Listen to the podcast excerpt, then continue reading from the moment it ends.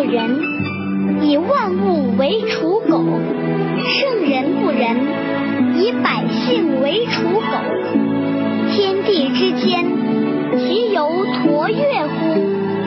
屈而不屈，动而愈出，多言数穷，不如守中。各位听众，大家好，我是罗云广志。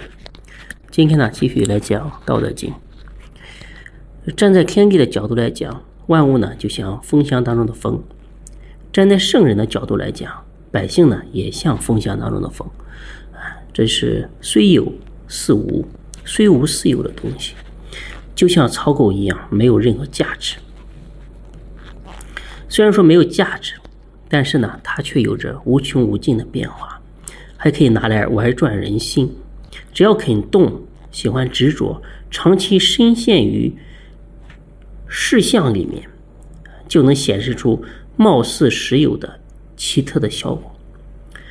越是吸引人的东西，越能够牵动人心；越牵动人心的东西，就越是喜欢抓住不放；越是抓住不放，反过来又影响人心。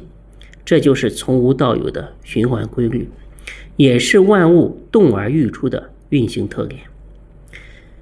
一切动态的原始动力，最初呢只是一种思想，由思想演变成行为。由行为演变成事项，再多的事物和现象都是有运动基数的，就像风，就像风筝风箱当中的风一样，从无到有，从有到无，始终呢还是要停止。所以说，有生有灭的事事物里面啊，看似很有乐趣，殊不知，欢乐之中啊也夹杂着痛苦，有趣的里面啊也掺和着无聊。对于许多事情来讲，人们都是到了最终察觉到它的灭相时，才会对它深有感触。不管做了多少，从已经消失的结结果上去看，从未做都没有什么两样。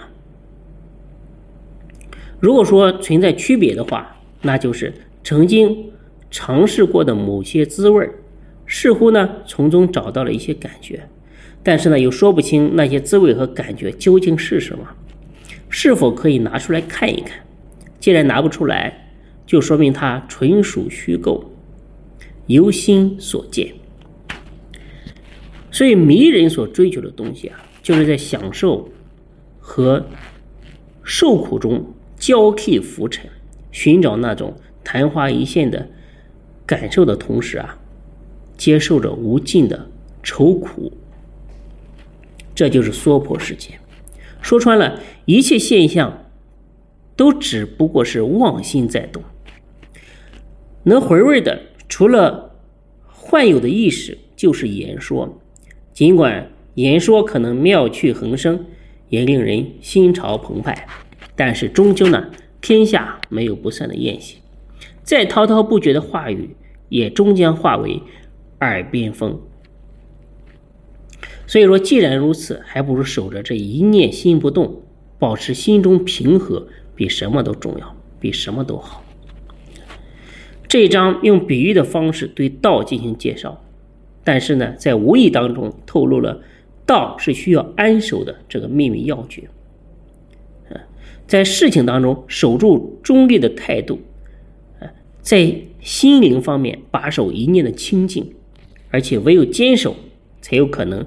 还原道貌，让天地与万物与人的本性相互呼应。